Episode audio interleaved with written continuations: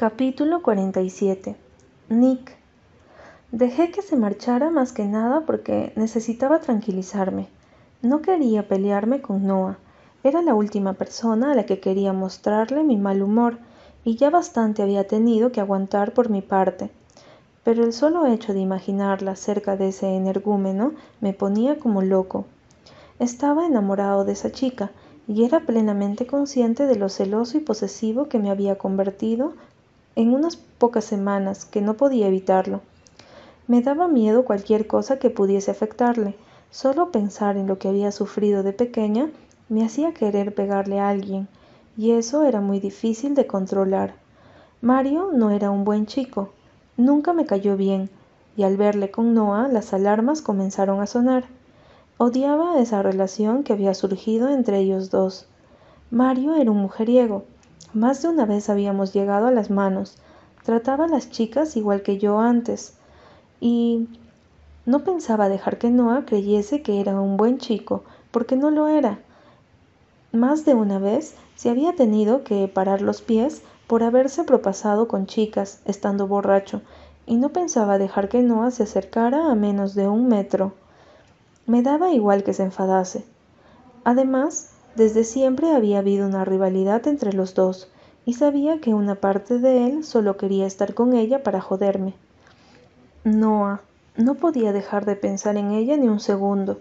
Estaba haciéndome de todo mi autocontrol para no salir a buscarla fuera y envolverla en mis brazos pidiéndole perdón, pero sabía que necesitaba tiempo. Ambos lo necesitábamos cuando las cosas se ponían difíciles. En eso nos parecíamos mucho, al igual que en nuestro temperamento, fuerte e impulsivo. Cuando ya habían pasado unos veinte minutos y vi que no entraba, decidí salir a buscarle. Tenía que estar congelándose, pero al salir no vi a nadie. Miré hacia ambos lados, hacia el bosque que había detrás, pero no había ni rastro de ella. Volví a entrar buscándola por las habitaciones y sintiendo una presión en el pecho muy desagradable. No estaba por ninguna parte. Jenna, ¿has visto a Noah? Le pregunté a mi amiga acercándome hacia la esquina en donde bailaba y bebía al mismo tiempo. Se detuvo y me miró. No desde que salió fuera maldiciendo a todo el mundo, dijo mirando a su alrededor buscándola también. Mierda, ¿dónde se había metido? Saqué el teléfono y la llamé. Me saltaba el buzón de voz. Sí que estaba enfadada, más de lo que había supuesto en un principio. Miraré arriba, dije. ¿Puedes ver si está afuera, junto a mi coche? Le dije a Jenna que asintió al mismo tiempo que Lion se acercaba hasta nosotros. ¿Qué ocurre? dijo cogiendo a Jenna con ademán protector y mirándome con el ceño fruncido. Mi aspecto debía de ser un poema, si no, no habría respondido así. Noah no sé dónde se ha metido, dije dándole la espalda y encaminándome a las escaleras. Con cada paso que daba más nervioso me ponía. Cuando la encontrase seguro que iba a tener otra discusión, y de las gordas. ¿Cómo desaparecía así? Y sin decir nada. Miré en todas las habitaciones, una por una, llamándola al mismo tiempo que volví a marcar su número de móvil. Nada, ni rastro de ella. Bajé corriendo y me encontré con Jenna y Lyon en la puerta. Fuera no estaba, dijo Jenna mirándome preocupada. Sentí como un miedo terrible se apoderaba de todo mi ser. Mi respiración se aceleró y me fui corriendo hacia la parte trasera otra vez. Lion y Jenna me siguieron deprisa. Al salir fuera me di cuenta que al bajar las escaleras habían huellas en la hierba. Las seguí con el corazón en un puño. Y cuando llegué hasta donde estaban sus tacones tirados de cualquier forma, mi temor se intensificó dejándome de piedra. Noah. Grité desesperado mirando hacia todas partes. Noah. Jenna y Lion la llamaron también sin ningún tipo de respuesta. La amenaza de Ronnie regresó a mi mente. Ese hijo de puta se la había llevado. Llama a la policía, le dije a Lion cuando pude recuperarme del ataque de pánico que me entró. Lion me miró sorprendido un momento, pero sacó su móvil un segundo después. Mientras él llamaba, entramos otra vez a la casa. Me fui directo hacia donde estaba el DJ poniendo la música y le obligué a apagarla. Todos a mi alrededor abucharon, pero no me importaba. ¿Alguien ha visto a Noah? Pregunté subiéndome a una silla y mirando otra vez deseando que estuviese allí y maldiciéndome a mí mismo por haberla dejado salir sola. La gente empezó a cuchichear y a negar con la cabeza. Me bajé de la silla y me llevé las manos a la cabeza. Joder, joder. Nicolás, tranquilízate, me dijo Jenna a mi lado. No lo entiendes, le grité, importándome una mierda que todos pudiesen escucharme. Ronnie se la ha llevado, la había amenazado, y ahora ella no está. Salí fuera para ver por mí mismo que no estuviese junto a mi coche con su vestido negro ajustado y sus mejillas sonrosadas mirándome, como lo había hecho aquella noche al llegar a esa estúpida fiesta. Fuera no había nadie. Nicolás, la policía, dijo Lyon tendiéndome el teléfono. ¿Quieren hablar con un familiar? Cogí el teléfono y me lo llevé al oído. Mi novia ha desaparecido. Tienen que venir dije sabiendo lo mal que estaba sonando mi voz. Señor, cálmese y dígame qué es lo que ha ocurrido, dijo la voz al otro lado de la línea. Hablaba con calma, como si estuviésemos hablando del tiempo, en vez de que la razón de mi existencia hubiese desaparecido. Lo que ha ocurrido es que mi novia ha desaparecido. Eso es lo que ha ocurrido. Le grité al teléfono. Señor, cálmese. Ya hemos mandado a una patrulla a la casa y en cuanto lleguen revisarán la zona, pero antes que nada debe decirme con exactitud dónde la vio por última vez. Le conté al oficial lo que había pasado, pero me sentía como si estuviese en una burbuja metido, como si lo que estaba ocurriendo no fuera real. Al poco tiempo llegó una patrulla, a lo que se le sumó miles de estudiantes, largándose lo más rápido posible de aquel lugar. No me importaba. Yo sabía quién había sido. Usted es, me preguntó el oficial después de tomarme la declaración. La situación era de lo más inverosímil. Necesitaba hacer algo, pronto. Soy Nicolás Leister, le dije por segunda vez aquella noche. Todas esas preguntas me parecían una gilipollez. Lo que teníamos que hacer era ir a por Ronnie, buscarle en donde quiera que viviese y rescatar a mi novia. ¿Y es su novio, verdad? me preguntó mirándome fijamente. Asentí, impaciente, mientras otros dos policías hablaban con Lyon y Jenna. No a Morgan. ¿Es menor?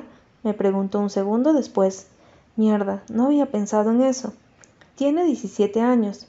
Oiga, es mi hermanastra. Nuestros padres se casaron hace meses y ya le he dicho que sé quién se la ha llevado. Por favor, mientras perdemos el tiempo hablando pueden estar haciéndole daño. El policía me miró con mala cara. Para empezar, no voy a seguir hablando con usted, porque no es ningún familiar de la menor. Le ruego que llame ahora mismo a sus padres o a su tutor legal para poder informarles de lo que ha ocurrido. La ley dice que no se manda una orden de búsqueda hasta pasadas las 24 horas de la desaparición, por lo que ¿Me está escuchando? le grité, perdiendo los nervios. Se la han llevado, Déjese de gilipolleces y haga algo. No me di cuenta de que me había acercado demasiado al policía hasta que no me cogieron y me estamparon contra el automóvil.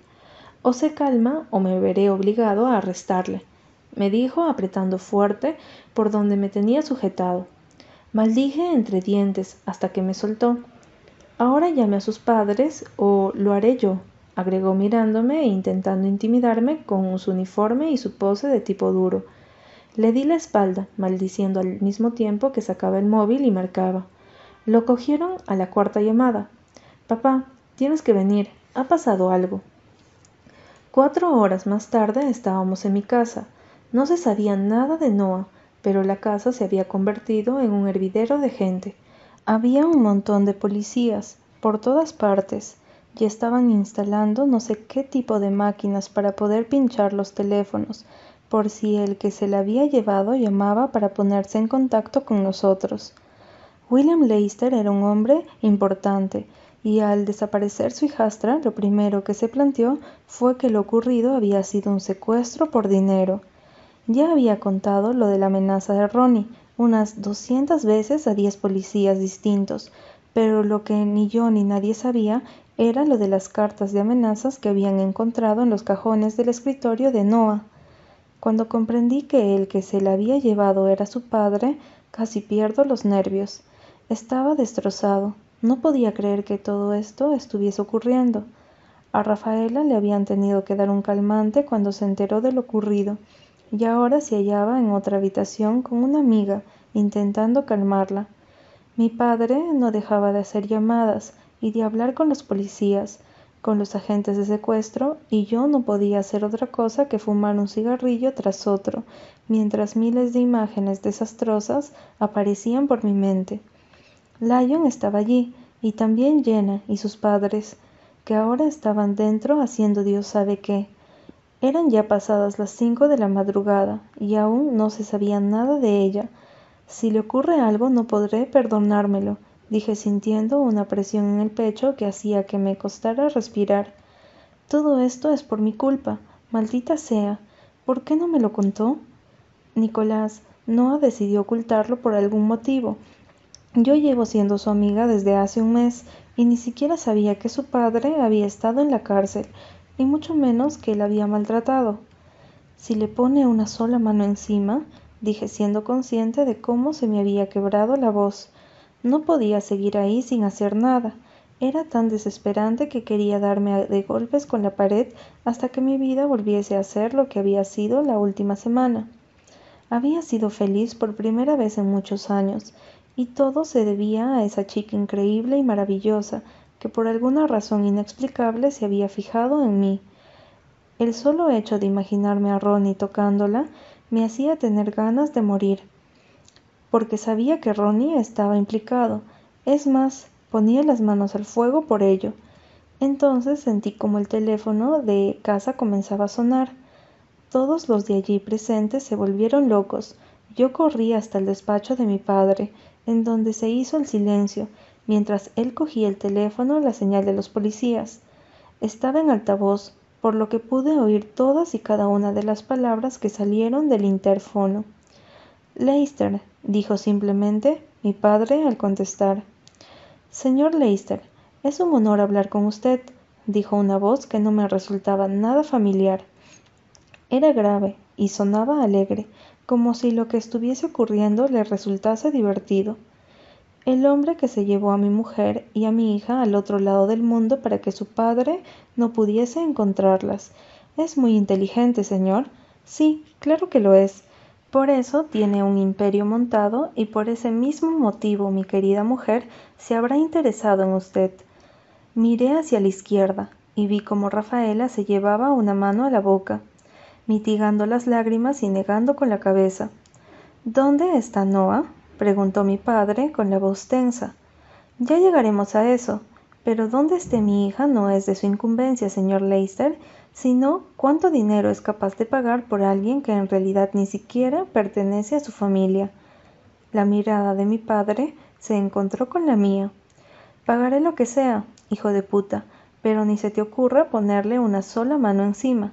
Esas mismas palabras habrían sido las que yo le hubiese dicho, y se lo agradecí un millón de dólares en billetes usados y en dos mochilas que me entregará usted en persona a las dos del mediodía, dijo entonces el padre de Noah.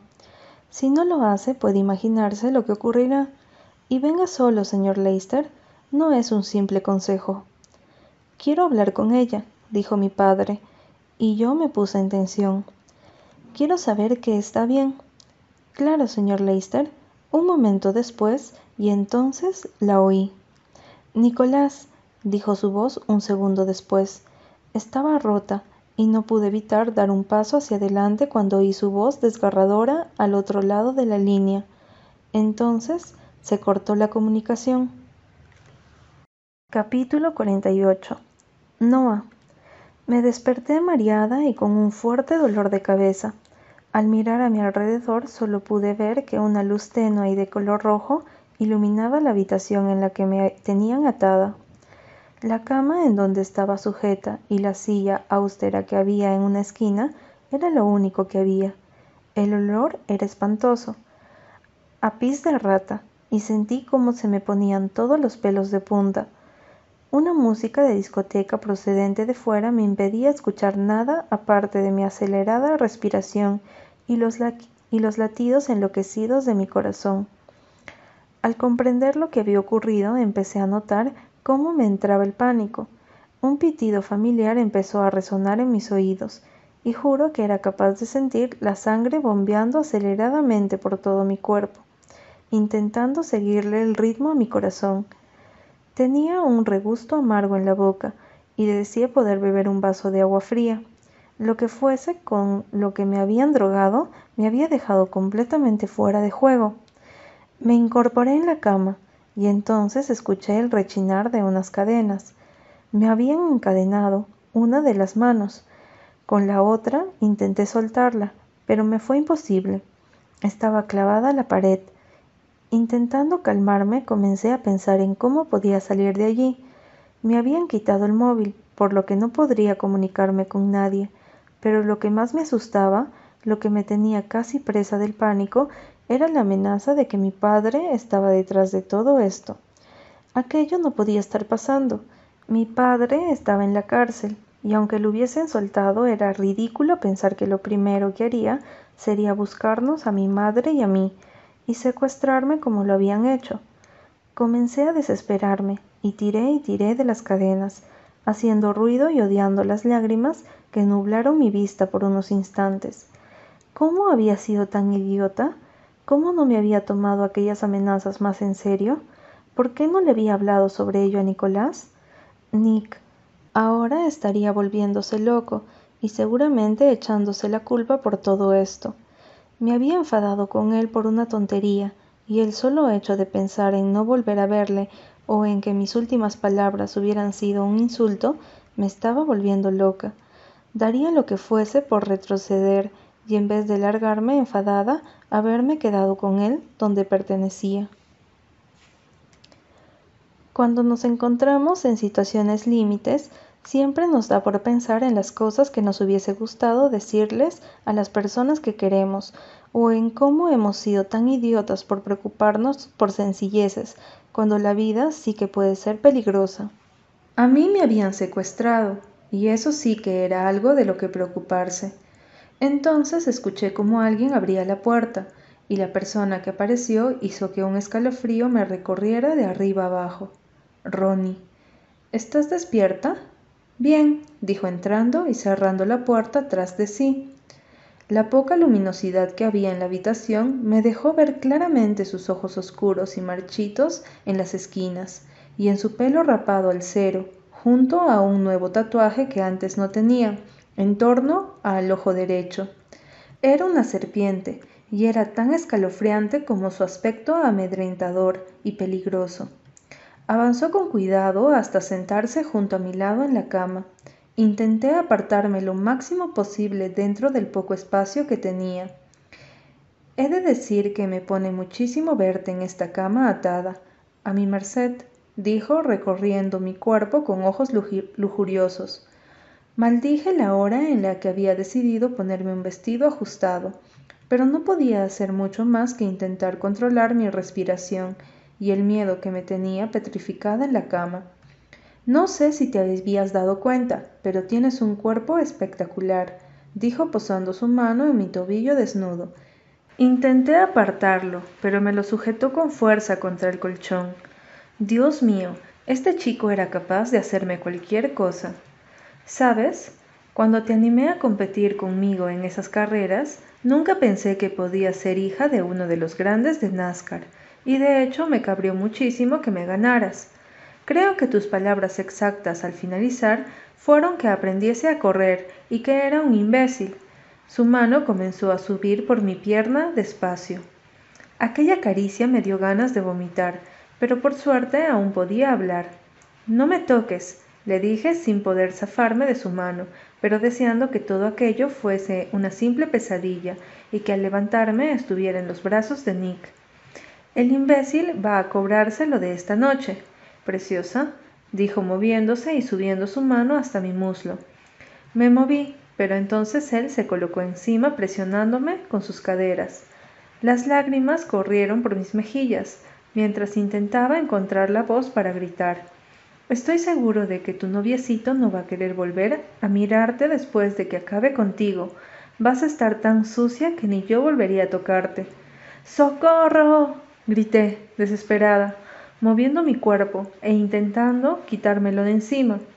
Él se rió mientras que con una mano me sujetaba contra el colchón y con la otra se sacaba el cinturón.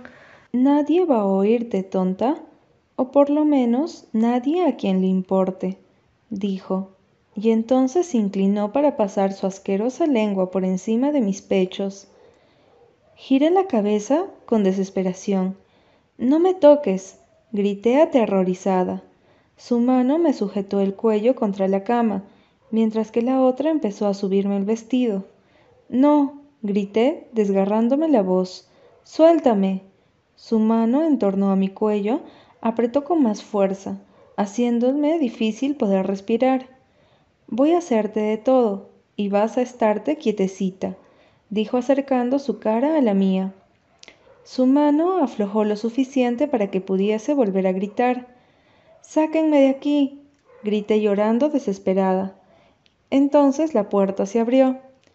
La luz roja y parpadeante de afuera iluminó la habitación y la persona que apareció en ella me afectó más que incluso que estuviesen a punto de violarme. Mi padre estaba allí.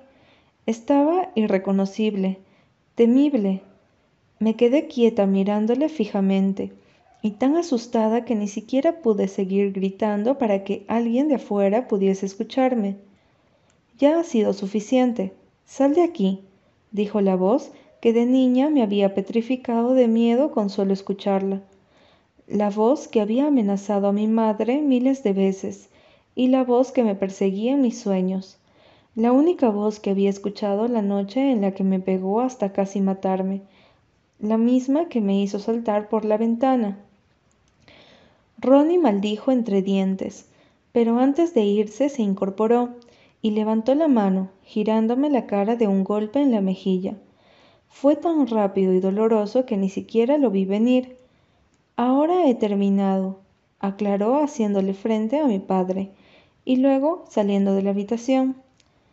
Mi padre no dijo nada, se quedó mirándome desde la puerta, y entonces me atreví a girar la cara para mirarlo fijamente. Estaba cambiado, su pelo, del mismo color que el mío, ahora estaba muy blanco y muy corto.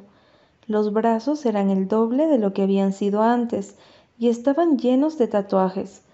Lo que fuera que hubiese estado haciendo los últimos años le había cambiado el aspecto totalmente. Daba más miedo que Ronnie. Mi padre entró y cerró la puerta. Cogió la silla que había en una esquina y se sentó en horcajadas apoyando los brazos en el respaldo. Has crecido mucho, Noah, dijo mirándome fijamente a los ojos. Hay tanto en ti de tu madre que es simplemente increíble. Sabía que estaba temblando. La presión en el pecho que sentí en aquel momento solo la había sufrido cuando estaba junto a él, y ahora después de diez años había regresado. La noche en la que me arrestaron, dijo, fijando sus ojos en los míos. Lo perdí absolutamente todo, y todo fue por tu culpa. Mi padre miró hacia otro lado y respiró profundamente. Todavía no me explico cómo es que una simple niña pudo conmigo. Ni siquiera tu madre fue capaz de detenerme cuando descargaba en ella mi frustración. Contigo siempre fue diferente. Es más, a veces notaba cómo me mirabas, con un odio tan profundo en esos ojos inocentes, que creo que por eso no me desahogaba contigo. Sabía que no eras como tu madre, tú lucharías por hacerte escuchar. ¿Qué es lo que quieres? le pregunté, intentando controlar los sollozos que amenazaban con salir de mi garganta. Mi padre volvió a fijar sus ojos en los míos lo que todos los hombres de la tierra desean por encima de todas las cosas, Noah, dijo con una sonrisa horrible en los labios. Tú me sacaste todo cuanto tenía, a tu madre, a mi casa, mi libertad. Quiero dinero, el mismo dinero que ahora mantiene a mi familia, y cuando lo tenga te llevaré conmigo a un lugar muy lejos de aquí. Yo soy tu padre, y vas a pagar por lo que me hiciste. No daba crédito a lo que estaba oyendo. Mi padre estaba loco. La cárcel lo había transformado. Voy a sacarle todo lo que pueda a ese malnacido que me ha robado a mi mujer, y ni qué decir del hijo de puta que te ha estado manoseando esta última semana. Entonces sí que me había estado siguiendo. Yo creía que había sido producto de mi imaginación, pero ahora sabía que había estado en lo cierto. Esto lo había estado planeando con tiempo, y mi padre me había atemorizado con las cartas, sabiendo que su recuerdo me horrorizaba más que nada en el mundo. Miré a la cara al hombre que me había dado la vida, y nada más. Le odiaba, le odiaba con todas mis fuerzas. No recordaba ni un solo instante de mi vida en el que no hubiese odiado a ese hombre. Y ahora que era lo suficientemente mayor, iba a decirle lo que pensaba. William Leicester es mil veces mejor hombre que tú. No vales nada. ¿Te crees superior porque puedes pegarle a una mujer? Te odio. Y estoy segura que eres tan idiota que lo único que vas a conseguir de todo esto es que te vuelvan a meter en la cárcel, que es donde deberías pasar el resto de tu miserable vida. Hablé sin siquiera detenerme a respirar. No me importaba lo que me hiciese, y de hecho me escuchó, y pude ver cómo los sentimientos se iban cambiando de uno a uno en su rostro, hasta llegar a la ira. Se levantó, amenazante, y me cruzó la cara. Tuve que contener la respiración ante el inesperado dolor. Nunca pensé que ese hombre pudiese volver a tocarme, y aun habiendo pasado diez años y habiéndome ido a otro país, había conseguido encontrarme y ponerme las manos encima otra vez. El segundo golpe llegó poco después, y éste me partió el labio y pude sentir la sangre deslizarse poco a poco por mi barbilla.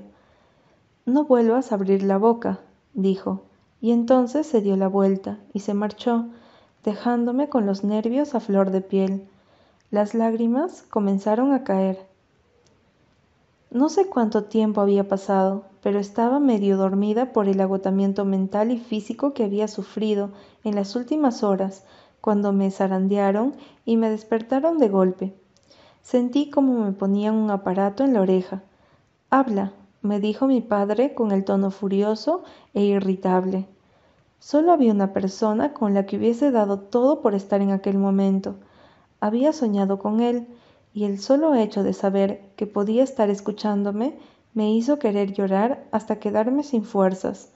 Le necesitaba, quería que me salvase, quería que apareciese por esa puerta, y me envolviese con sus fuertes brazos. Le quería a él y a nadie más. Nicolás, dije con un susurro ahogado, para que un segundo después me quitaran el teléfono de la oreja y me dejasen sola.